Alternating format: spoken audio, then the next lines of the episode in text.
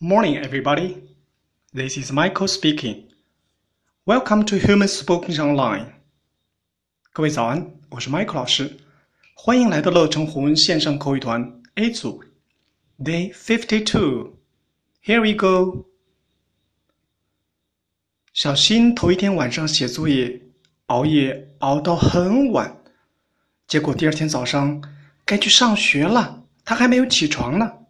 这时候，妈妈想叫醒他，该做什么呢？该说些什么呢？Let's listen，让我们听一下吧。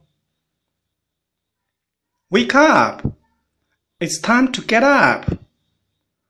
Okay. Well，妈妈说的是 Wake up! It's time to get up.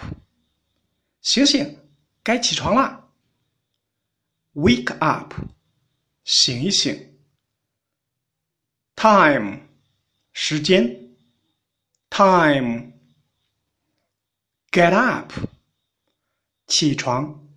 Get up。OK，来，我们完整来一遍。Wake up. It's time to get up. Okay.